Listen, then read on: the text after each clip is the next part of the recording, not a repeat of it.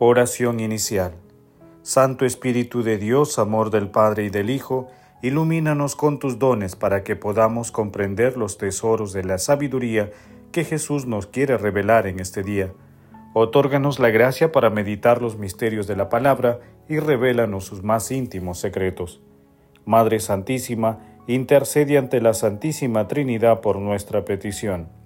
Ave María Purísima, sin pecado concebida.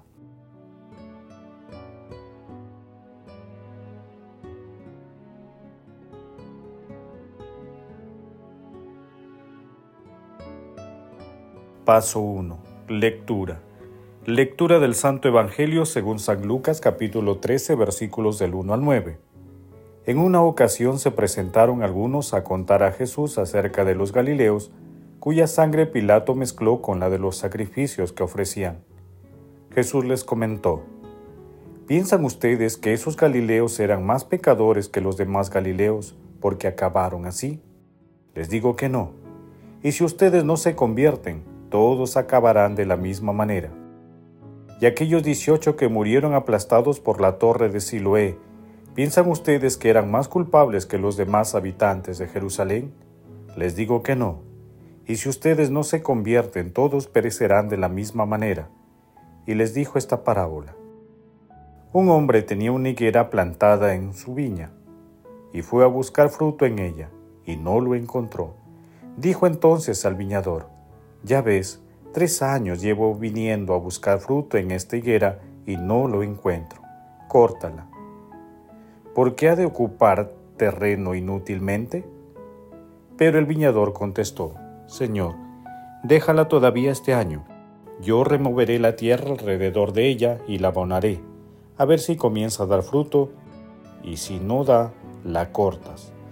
Palabra del Señor. Gloria a ti, Señor Jesús.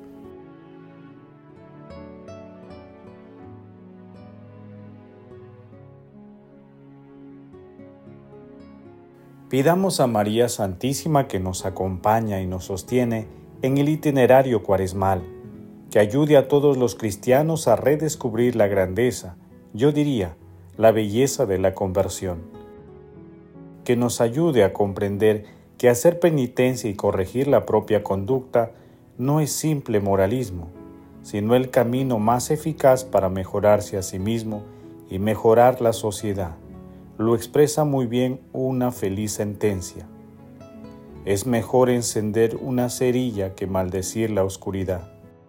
Papa Emérito Benedicto XVI. El pasaje evangélico de hoy tiene dos partes que están íntimamente relacionadas. En la primera, Jesús realiza dos exhortaciones al arrepentimiento.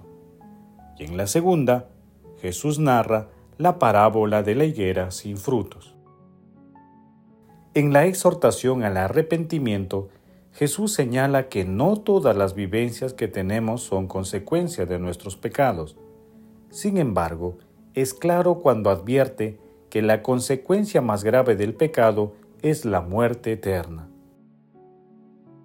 La profundidad espiritual del simbolismo de la parábola de la higuera sin fruto constituye un llamado permanente a la conversión pero este llamado tiene un límite temporal. La higuera representa la humanidad. Sus frutos son los frutos de la fe y la fidelidad a los mandamientos de Dios.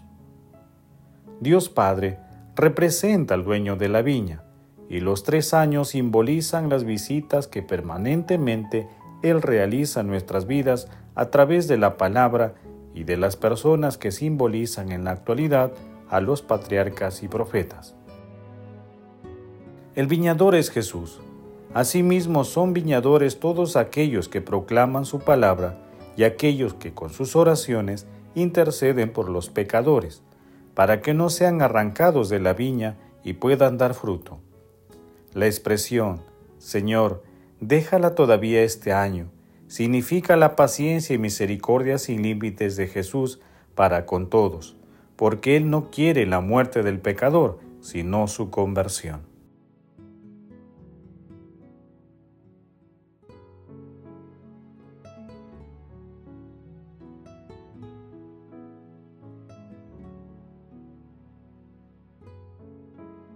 Paso 2. Meditación.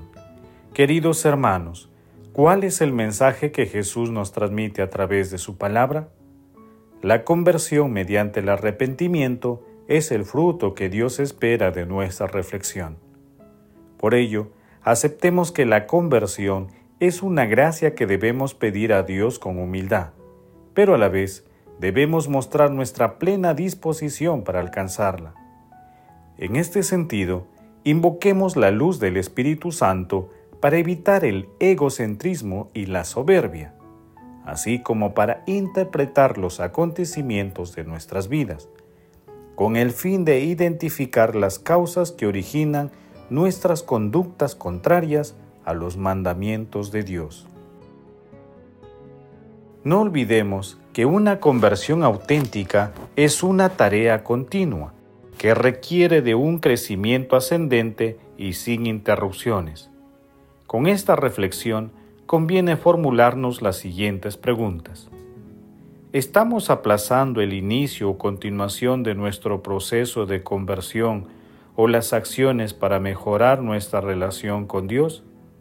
¿Estimulamos a las personas a pasar de las intenciones a las obras de conversión? ¿Acudimos confiadamente a la paciencia y misericordia de Jesús el Viñador? Que las respuestas a estas interrogantes nos ayuden a que nuestra vida como la higuera puedan producir los frutos que Dios espera de nosotros. Jesús, María y José nos aman.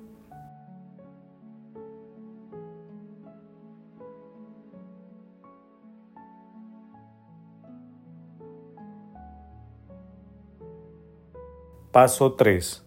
Oración. Oh Dios, autor de toda misericordia y bondad, que aceptas el ayuno, la oración y la limosna como remedio de nuestros pecados.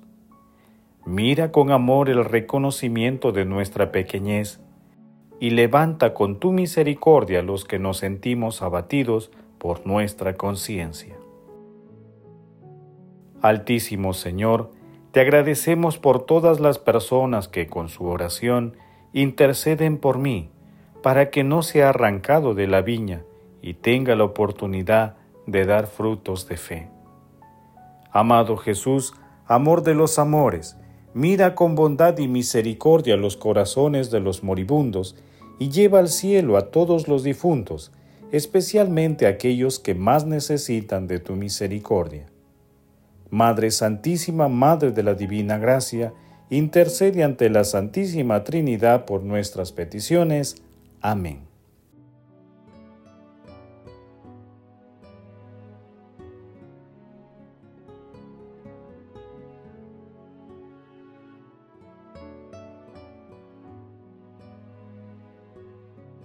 Paso 4. Contemplación y acción. Hermanos, Contemplemos a Dios con un escrito de San Cipriano. Qué grande es la presencia de Dios. Lo vemos actuar con una paciencia sin igual, tanto con los culpables como con los inocentes, con los fieles como con los impíos, con los que son agradecidos como los que son ingratos. Para todos ellos, los tiempos obedecen a las órdenes de Dios. Los elementos se ponen a su servicio, los vientos soplan, las fuentes manan, las cosechas crecen en abundancia, el racimo madura, los árboles rebosan de frutos, los bosques verdean y los prados se cubren de flores. Aunque tiene el poder de vengarse, prefiere esperar pacientemente largo tiempo y diferir. Con bondad, para que si es posible con el tiempo se atenúe la malicia y el hombre retorne de nuevo a Dios, según lo que él mismo nos dice en estos términos. No quiero la muerte del pecador, sino que se convierta de su conducta y viva. Y también, convertíos al Señor Dios vuestro, porque es compasivo y misericordioso, lento a la cólera y rico en piedad. Ahora bien, Jesús nos dice, Sed perfectos como vuestro Padre Celestial es perfecto. Con estas palabras nos enseña que hijos de Dios y regenerados por el nuevo nacimiento celestial, Con estas palabras nos enseña que somos hijos de Dios y regenerados por el nuevo nacimiento celestial, alcanzaremos la cumbre de la perfección cuando la paciencia de Dios Padre reside en nosotros y la semejanza divina, perdida por el pecado de Adán, se manifieste y brille en nuestros actos. Qué gloria ser semejantes a Dios. Qué dicha tener esta virtud digna de las alabanzas divinas. Hermanos, digamos todos juntos, Señor, no quiero aplazar más el inicio o continuación de mi proceso de conversión. Por eso, Señor, me comprometo a acercarme con humildad y arrepentimiento sincero a tu misericordia y a participar en la Eucaristía. Señor, me comprometo a realizar obras de misericordia corporales y espirituales, y así ser una persona que fructifique tu palabra. Glorifiquemos a la Santísima Trinidad con nuestras vidas.